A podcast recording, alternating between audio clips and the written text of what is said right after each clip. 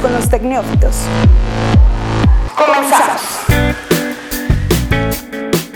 Viernes al fin de Tecnófitos. Ya estamos aquí con todos ustedes. Muchísimas gracias por escucharnos.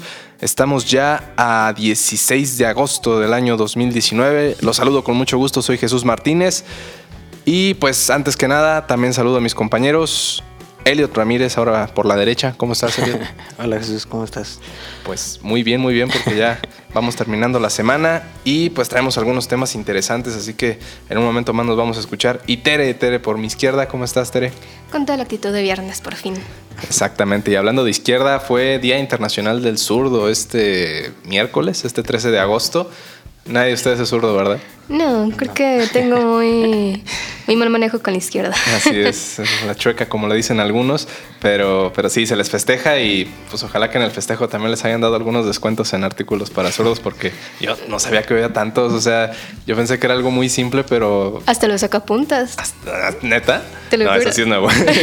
o sea, sacapuntas para zurdos no, no entiendo cómo, cómo funcionan, pero, pero bueno, así que felicidades a todos los que, los que son zurdos y nos están escuchando. Así que pues antes de, de continuar vamos a un pequeño resumen.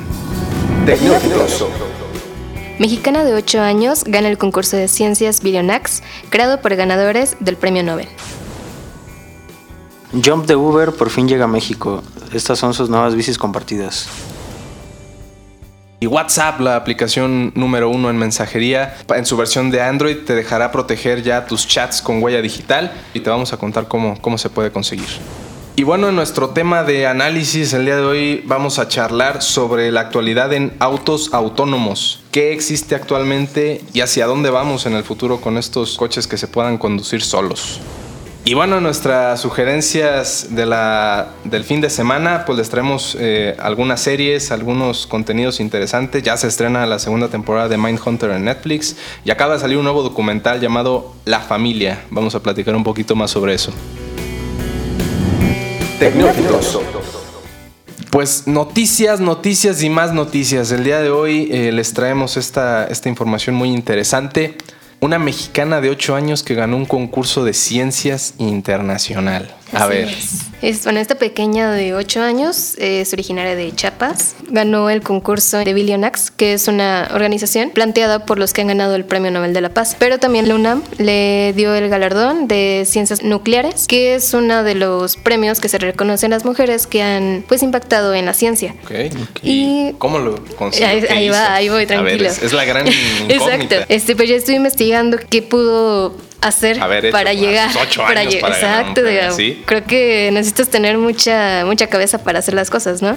Exacto. Y bueno, simplemente hizo un calentador solar, pero elaborado con materiales eh, reciclados o que estaban al alcance de su mano. Y esto fue porque la niña vio que en su comunidad faltaban los recursos para obtener los calentadores solares que incluso dan el gobierno, ¿no? Pero pues por la cuestión de, de- de- de economía o incluso de obtener los materiales o la disponibilidad de ir hacia la zona y la infraestructura y demás, pues inventó esto junto con su papá y simplemente el calentador se basa en botellas de PET pintadas de negro, acomodadas en, en filas como son los tubos de, de un calentador y con dos puertas de un refrigerador de vidrio. Y ya fue Vaya. todo lo que hace. Pero lamentablemente nomás tiene la capacidad de 10 litros para calentar, así que no es algo muy viable aún, pero creo que para su corta edad y que ya haya hecho funcionar por lo menos esta pequeña Bueno, cantidad. pero es, es un comienzo. O sea, a partir de esta idea que funciona en una pequeña escala, pues se pueden pensar en alternativas que incrementen su productividad y obviamente bajen los costos de generar un calentador solar este, convencional, ¿no? Claro, y además es algo que pueden hacer todos los que están en su comunidad. Fue como lo dijo este, la niña. Xochitl, ajá, que era muy fácil de hacer, o sea que con materiales que tienes en tu casa es tan fácil y sencillo. Y también le toca mucho el tema de la salud, porque normalmente lo hacen con leña, calientan el agua en leña, y pues esto afecta. Genera contaminación. Sí, no, Totalmente. sí, es un tema que lo toma de manera ambiental y tanto económica. Así es. Así que pues bueno, creo que es una buena contribución y un Pues, merecido premio. ¿Cómo se llama esta chica? Perdón, ¿me Xochitl. repites? Muy bien, pues, felicidades para Xochitl que, que sigue demostrando que en México hay talento y que solo hace falta apoyarlo, nomás para no citar esa trillada frase de un comercial. pues en este boom que por lo menos aquí en León estamos teniendo de la llegada de las bicicletas públicas, en la Ciudad de México se presenta una nueva alternativa. En la Ciudad de México ya existían las bicis rentables y se suma una más de un viejo conocido. ¿verdad, Sí, como Uber por fin entra a México con este servicio que se llama Jump, que es de bicis compartidas. Y scooters, ¿no? Creo. ¿O Los no? scooters se llaman Bird y esos todavía no entran a la Ciudad de México porque en la Ciudad de México se acaba de cerrar la... El robo, para el robo de, de scooter. no, se acaba de cerrar la... ¿La licitación? La licitación. Ok. Entonces no van a poder como concursar hasta el siguiente año. Oh, ya. Pero para las bicis todavía había espacio como para entrar en el convenio y entran con sus bicis. Pues la diferencia como con otros servicios es que estas son eléctricas. Ok. Entonces puedes ir como a mucha mejor velocidad sin cansarte tanto. Exacto. Pero la verdad es que estuve checando los precios y creo que están mucho más caros que la competencia. Ok. Se está hablando de que te cobran el banderazo en 10 pesos y te cobran 3 pesos por minuto. Ok. Entonces como, no sé, como calculando un viaje de 10, 15 minutos, estás hablando que vas a pagar como entre 35, 50, 60 pesos por viaje.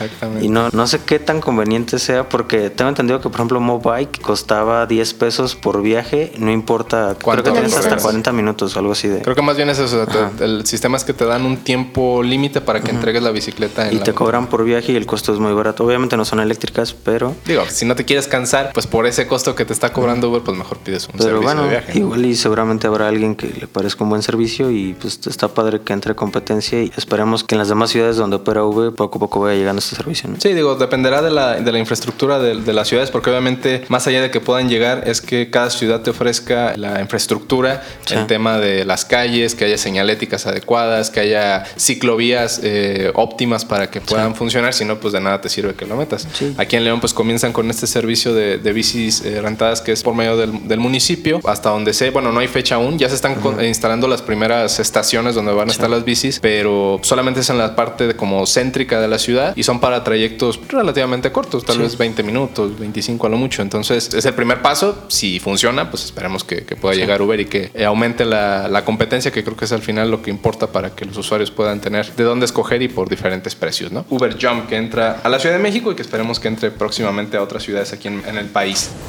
¿Qué les traigo de información? Que WhatsApp sigue innovando, sigue buscando qué otras cosas hacer para mantenerse como tal vez la, la aplicación de mensajería número uno a nivel global. Creo que quien no tiene WhatsApp es porque, Porque no quiere. pues porque no quiere, porque tiene un teléfono de esos de ladrillito que, que- que nada más para llamar y para mandar mensajes. Pero bueno, les comento que esta aplicación está trabajando una versión eh, beta donde puedes por medio de la huella dactilar en tu celular, en los teléfonos Android, de momento nada más con ellos, donde pues sí, puedes hacer que cuando entras a la aplicación te pida tu huella digital para poder desbloquearla y poder checar tus mensajes. Es una alternativa más a la seguridad que ofrece la, la app, digo, aparte de, bueno, este, este tema de que están... Sí, están cifrados Están cifrados, sí. perdón, era la palabra que buscaba. Otro que, pues bueno, te pide la contraseña, una contraseña esporádica. Cada ciertas veces que entras de forma aleatoria te pide un- en un momento que, que actives tu, tu contraseña. Y esta es una que pues ya va a funcionar eh, de forma habitual. Si es que así lo decides, es, es opcional. O sea, eh, puedes eh, irte a ajustes y seleccionas que te pida la, la huella digital cada vez que entres. Obviamente, nada más para, para el tema de seguridad. De momento, como les digo, es una prueba beta que puedes descargar. Puedes descargar este como en un sitio la aplicación con esta actualización.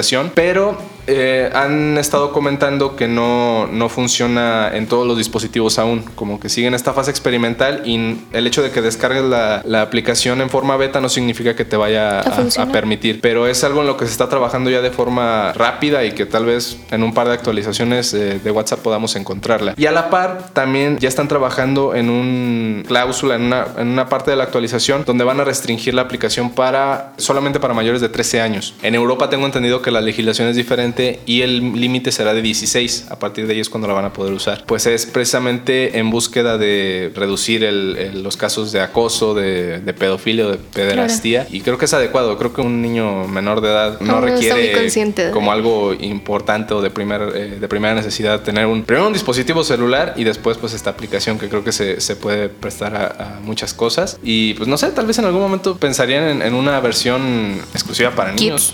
¿Sí? Como hay mucho en YouTube. Sí, y YouTube Google. Kids, es- para Netflix también lo hay, entonces ¿por qué no pensar que hay un servicio de mensajería para niños? O sea, imagínate, ¿no? Que entre los niños están ahí mensajeando. serían. O bueno, con sus papás, creo que Sí, sería de como hecho, la... el- eh, Nintendo siempre ha tenido ahí un tema con sus juegos en línea de si activar o no chat de voz, de voz Ajá. que siempre termina optando por limitarlo y justo como en teoría su mercado va muy enfocado a niños, casi lo único que les permiten es mandar como emojis o como frases ya predefinidas para un rollo de no dejar la libertad y exponer a los niños a cualquier cosa desde la exposición como Sí. hasta pues estos casos graves de, de pedofilia que ¿no? Exactamente, creo que se habían tardado un poquito en, en hacer esta situación, pero pues al ver que tal vez hay mucha gente o muchos niños que, que utilizan la app, pues generarles un espacio más seguro para ellos, ¿no? En, en Sí. este, este espacio.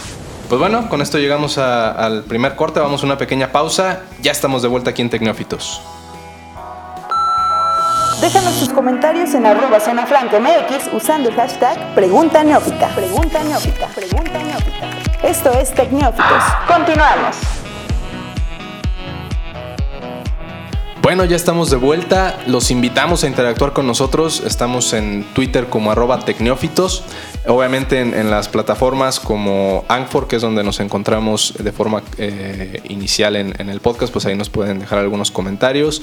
O bien, pues en otras cuantas plataformas que tenemos, también en Spotify, en Google, en Google Podcast, en Apple Podcast también por ahí, por ahí nos pueden encontrar. Escúchenos y en Twitter pueden dejarnos sus comentarios, sugerencias o cualquier cosa que se les ocurra. Y bueno, pues hoy traemos un tema que ya habíamos platicado y que nos pareció muy interesante platicar, que es la autonomía de los coches, de los carros. Actualmente existen en todas las marcas ya este tipo de, de trabajos donde buscan que los automóviles tengan un cierto grado de autonomía, de forma automática hagan eh, algo, ya sea la, bueno, la navegación, que es algo que todavía no, no se logra en un punto pues ya de destacar, pero por ejemplo que se estacionen solos, tal vez tengan un, un sistema de Justo como de para automático, ¿no? pues sí, todo lo que sea relacionado a eso y pues ya, ya se ha llegado a algunos puntos importantes y precisamente de eso queríamos hablar. Pues les parece si, si comenzamos con esto.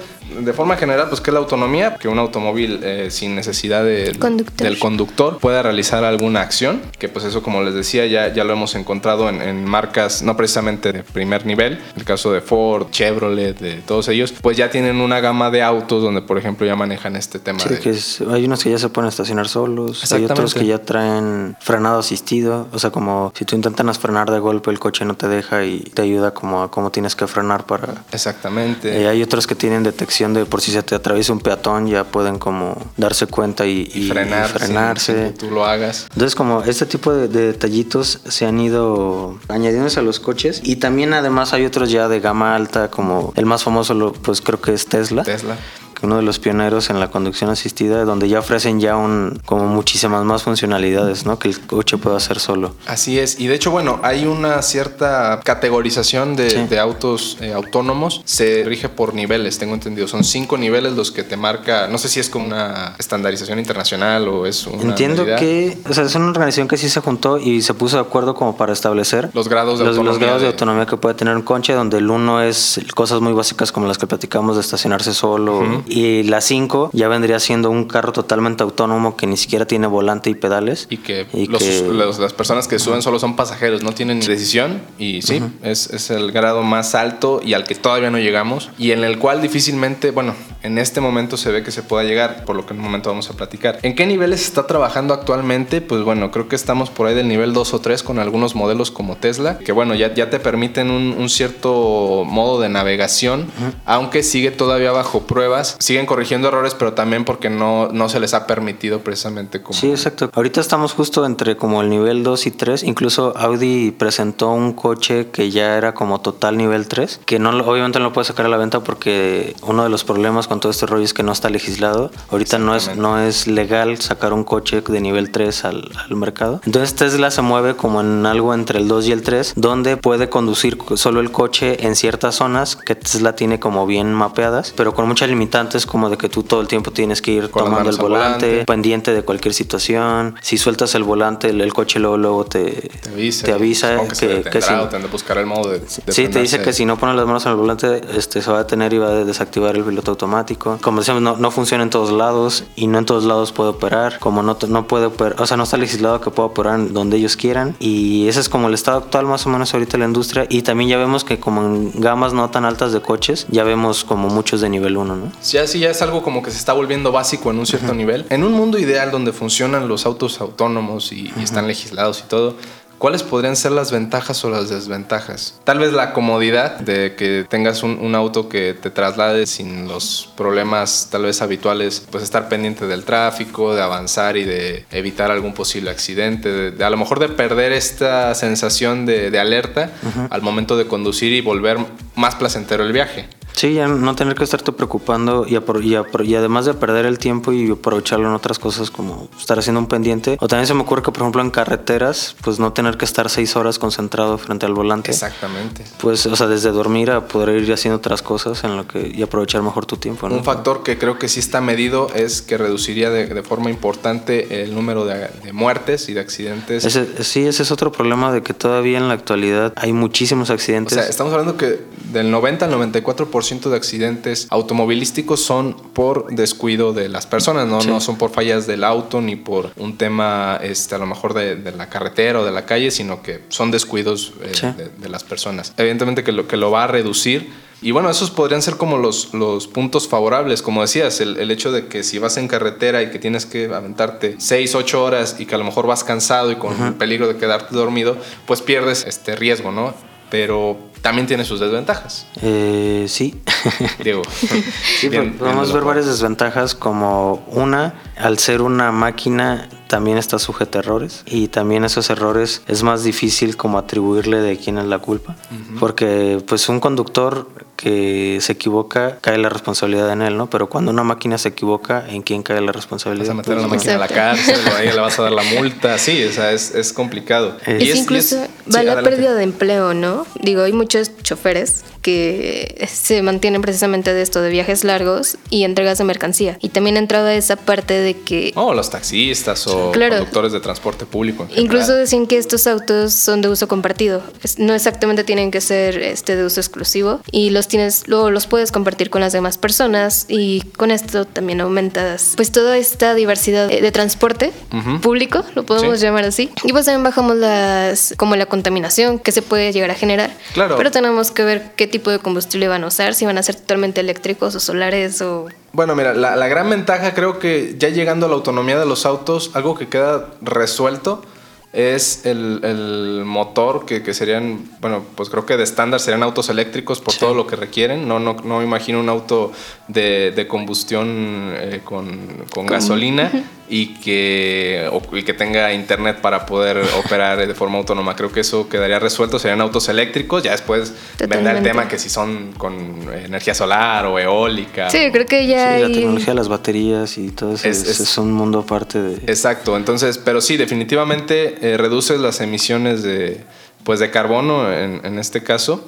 Y uno de los, de otro de los problemas, pues, es que tanto funciona. Y aparte de los accidentes, el tema de los tráficos. Porque Sí. aunque pueden definir rutas diferentes para, para evadir el tráfico, esto también los, lo puede incrementar en otros puntos. Porque Sí, si todos se van al mismo lado pensando que ahí va a haber menos tráfico, te vuelve a meter en un problema. Y te puede llevar rodeando en, en esta toma de decisiones donde, pues, termines llegando dos horas después del y aparte, ¿no? como si no todos los coches son autónomos y tú traes un coche autónomo, con, o sea, conviviendo con otros que no lo son, te expones a problemas como de que el coche va a querer manejar como se supone que todo el mundo tiene que manejar, pero en, en la ciudad, en el día a día, no es así, ¿no? O, o ciudades tan caóticas como la Ciudad de México, donde la gente no maneja como debería, el coche tendría que estar preparado para cuando alguien se te mete, cuando alguien no respeta, cuando se cruza de carril, Sí, se pone sea, doble el- fila. El, como- auto, el auto está trabajado para que conduzca en un espacio donde va a convivir con otros autos que en teoría deberían conducir bien. Y, y también con una vialidad que esté en condiciones, ¿no? Porque aquí en México, por ejemplo, ahorita sería imposible tener coches autónomos en el sentido de que necesitamos que no haya baches, que haya buena señalética, que las calles estén en buen estado, Que estén bien marcadas los carriles, las banquetas, todo eso, ¿no? y que, por ejemplo, en el tema de, la conexión a Internet tengamos la red 5G establecida y que en tiempo real los autos puedan saber qué calle no está circulable por temas de arreglos o de tráfico o de lo demás. Y si no tienes eso, pues en más de una ocasión los autos se van a topar con,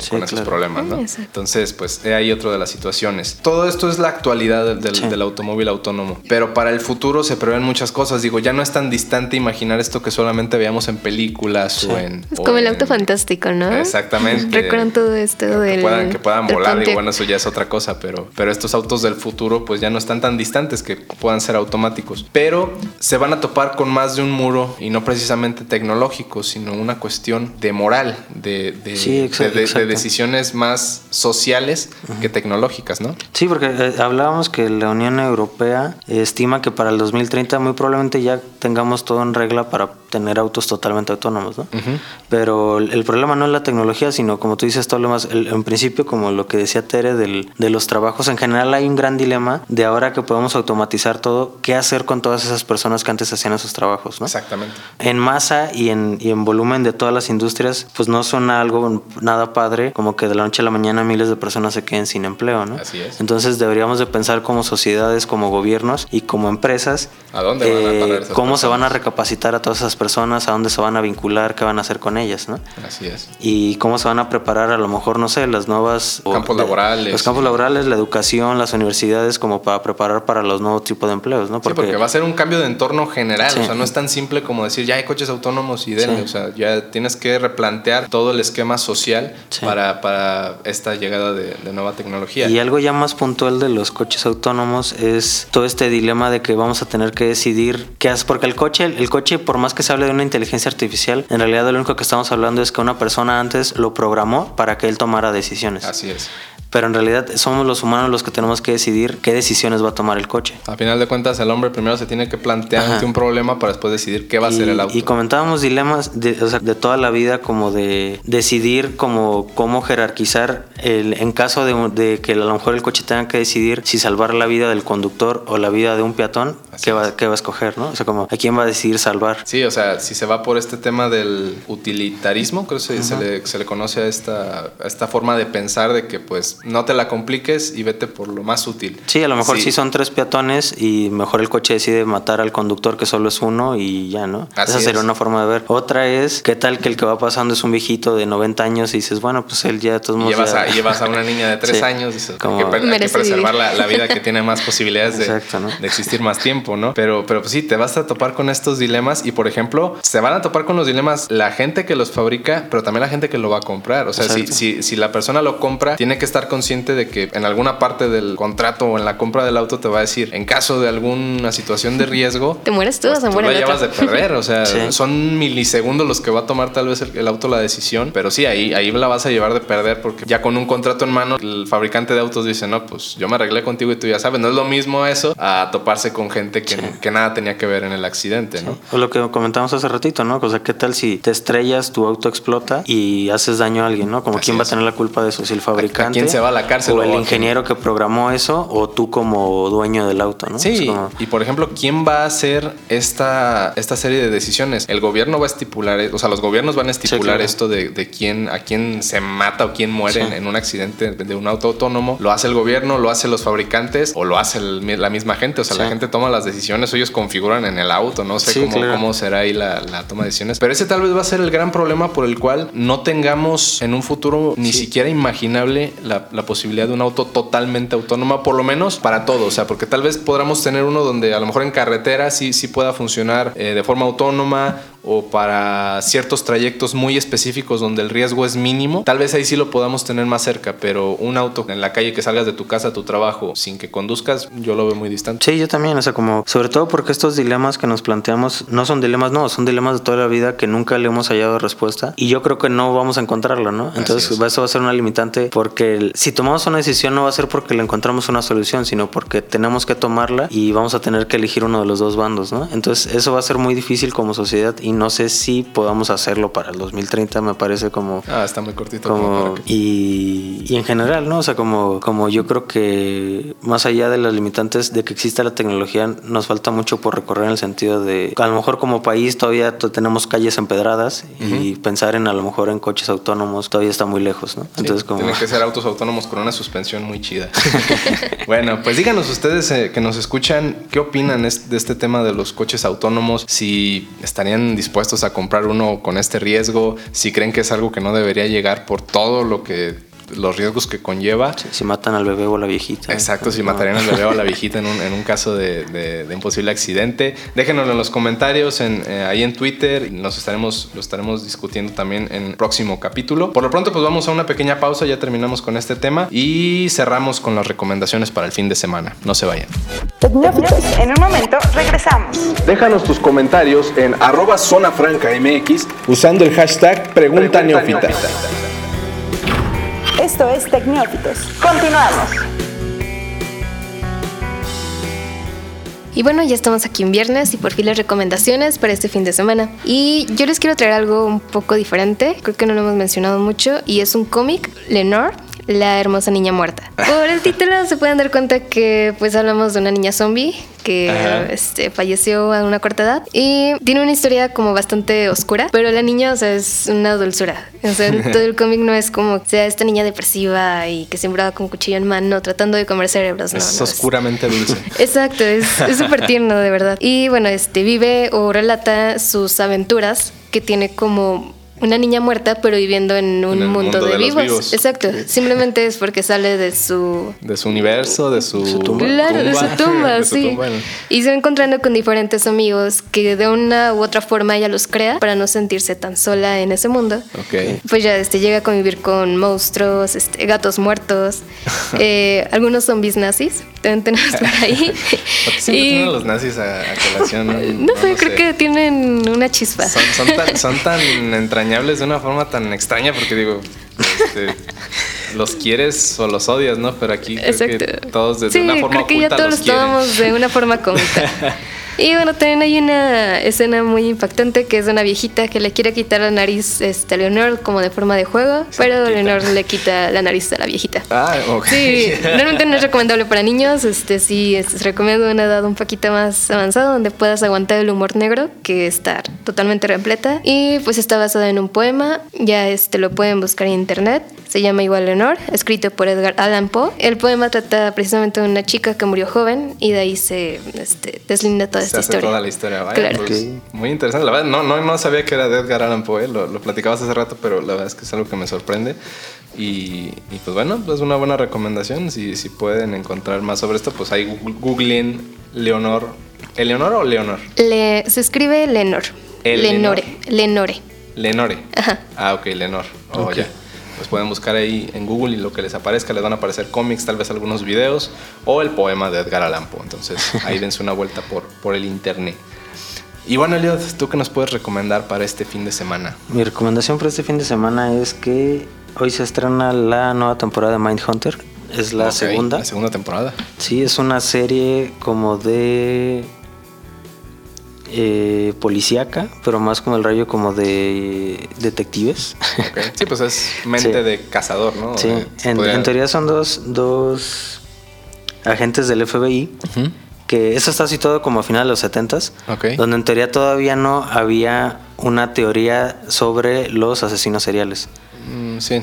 Entonces, como que ellos empiezan a darse cuenta que hay gente que mata o hace delitos como graves sin necesidad de tener como una razón. Ok. Como que se empiezan a dar cuenta que no todos tienen una razón de que me debía dinero o... Y que, y que hay una cierta correlación, ¿no? Ajá, entonces como que empiezan a estudiarlos y se dan cuenta que en realidad el tema es un tema psicológico. ¿no? Entonces como empiezan a ubicar que hay gente que tiene enfermedades mentales que los hacen empezar a matar gentes. Entonces se terminan metiendo en cárceles, entrevistando a este tipo de personas y empiezan a conocerlos, empiezan a hacer como un bosquejo de la psicología de estos personajes y, cómo, y cómo operan y entonces como tratar de saber cómo piensan ellos para entonces eh, tratar de dar con, con asesinos que todavía están en las calles, ¿no? Entonces está muy padre porque, o sea, de todos los temas que tocan de la psicología de- del crimen, está muy, muy buena porque yo nunca lo había visto en, en esta época en la que no sabían todavía qué onda, ¿no? Ajá. Sí, o sea, a Este, lo mejor para alguien ya ajá. actual y que sabe algo de criminología Sí. ya tiene eso como que muy marcado de que es algo Sí.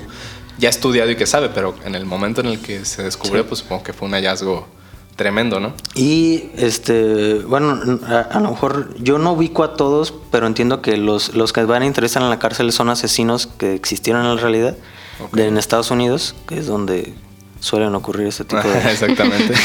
Son famosos. Este, y la nueva temporada se, se- se habla que van a tocar de, de un crimen muy famoso en Estados Unidos donde se mataron como decenas de niños en los Oh. ochentas y se supone que la serie se va a situar como en, en ese caso y además van a entre, o sea se supone que siguen entrevistando gente y van a entrevistar a criminales como ¿cómo se llama este Manson? Ah, Este- ay, no, no, no recuerdo el nombre de Sí, Charles Manson. Charles Manson. Entonces, eh, pues está muy padre. Y si no han visto la primera, vean la primera, si vieron la primera y ya no se acordaban, ya está la segunda. Ya salió hace un tiempo, ¿verdad? Tengo entendido, ¿no? sí, no salió hace más de un año la primera temporada. Este, esta nueva tiene ocho episodios y pues ya está disponible en Netflix. Bueno, pues si alguien es amante de este, de este tipo de contenido de historias policíacas y criminales, pues creo que es una buena alternativa, ¿no? Y bueno, pues mi recomendación ya para cerrar este podcast es otro contenido de Netflix que acaba de salir esta, esta semana. Es una nueva serie documental titulada The Family, la familia en, en inglés, y cuenta la historia de una organización eh, religiosa en Estados Unidos que existe desde 1935 y que se tenía muy poco conocimiento de ella hasta hace un- unos cuantos años. Eh, y que es una agrupación poderosísima, Ok. que, que tenía mucha influencia en los gobiernos, en el gobierno de Estados Unidos, que tenía mucha influencia con, con senadores, con, con, eh, bueno, diputados, podríamos decirle de Estados Unidos, congresistas, como les llaman, y con líderes políticos de otros países. Entonces, aquí el tema se centra en que es una organización que siempre buscó estar debajo del agua, que no, que no se conociera, y sale a la luz por un periodista y escritor que hace, de hecho, dos libros a partir de esta historia, porque él cuando joven estuvo en una especie de fraternidad de este mismo grupo, Ok. que es como una fraternidad universitaria, nomás que enfocada a, a Dios, a Cristo en este caso. No, no había alcohol ni drogas, nada de eso. Era jóvenes conviviendo bajo la palabra de Cristo. Y y pues se enteró de muchas cosas estando en ese momento. El, el- el periodista se llama Jeff Charlotte. Él, él hizo el- estos dos libros y a él lo entrevistan durante toda la, la serie, eh, dando sus puntos de vista. A la par hay entrevistas con senadores y con algunos personajes políticos que sabían de la existencia y que incluso estuvieron relacionados con algunos líderes eh, religiosos de, de- de Estados Unidos. Y lo, lo interesante de todo esto también es que, digamos que la. No, no, no seguían una religión como tal, no eran. O sea, creían en, en Jesucristo, pero no eran católicos totalmente, no eran cristianos totalmente. O sea, era como una combinación. Y el estudio de la Biblia para ellos era muy poco ortodoxa porque no era tanto buscar la predicación del amor de Jesucristo, sino del poder Ok. se enfoca en el poder. Su, su- su gran dilema, o su, su- más bien su gran lema era que, que entre más discreto eres como organización, más poder tienes. Y vaya que sí, ¿eh? Exactamente. Incluso citan un par de veces esta, este pasaje del, bueno, del rey David en, en la Biblia, donde dicen que él, a pesar de que este, se acostó con la esposa de uno de sus, de sus eh, generales, de sus soldados, y todo, este, seguía siendo un hombre admirable y todo por el hecho de que fue elegido por Dios. Entonces, en teoría, eh, para ellos no importaba qué tan ruin pudiera ser, si eras un pederasta, si eras un corrupto, si eras un infiel, no importaba porque Dios te había elegido. Entonces, era muy extraño cómo leían la, la- la Sí. Biblia porque solamente tomaban los pasajes de, de Cristo y, y a, partir de ahí hacían mucha relación con los presidentes. O sea, estamos hablando que desde 1935 a la fecha, todos los presidentes sin fallar hablaron con el líder de esta, de esta organización. Su nombre era Doug Coe, quien falleció hace un par de años y, y que durante todo el tiempo fue, fue como el líder de, este, de esta agrupación. Bueno, como desde del 50 y tantos a 2017 fue líder de, este- de esta sociedad. Que sale a la luz y se da a conocer ya más en forma en este documental. Digo, quien ya leyó el libro antes, pues tal vez tenía ya idea de esto, pero en el documental ya como que llega a un público mucho más amplio. Y bueno, pues te muestra esta relación entre religión, política y poder de una forma... Es, es como inquietante y es un poquito perturbador cómo, cómo llegaron a ese punto y muchas de las cosas que se trataron durante esa, esa etapa de, de esta agrupación. Entonces, pues si les interesa, son capítulos, creo que en total ocho. Es, es, este mismo esquema de ocho capítulos de Netflix. Dura una hora aproximadamente cada, cada uno. Y la verdad es que sí te, sí te quedas clavado. Entonces, si pueden darse una vuelta y, ver este, este documental, la verdad es que vale mucho la pena. Okay. Y bueno, pues ya con esto llegamos al final. Nos extendimos un poquito, pero creo que valió la pena. Eh, muchísimas gracias. A ti, Jesús. Como, como cada fin de semana, que, que se la pasen a todo dar que vean Netflix o que vayan al cine o que se queden en su casa y hagan lo que se les dé su gana. y bueno, pues si el mundo no se acaba, aquí nos vemos la siguiente semana. No te pierdas nuestros nuevos episodios todos los viernes a través de www.zonafranca.mx y las plataformas disponibles. Déjanos tus comentarios usando el hashtag Pregunta Neófita. Pregunta Neófita. Pregunta Neófita.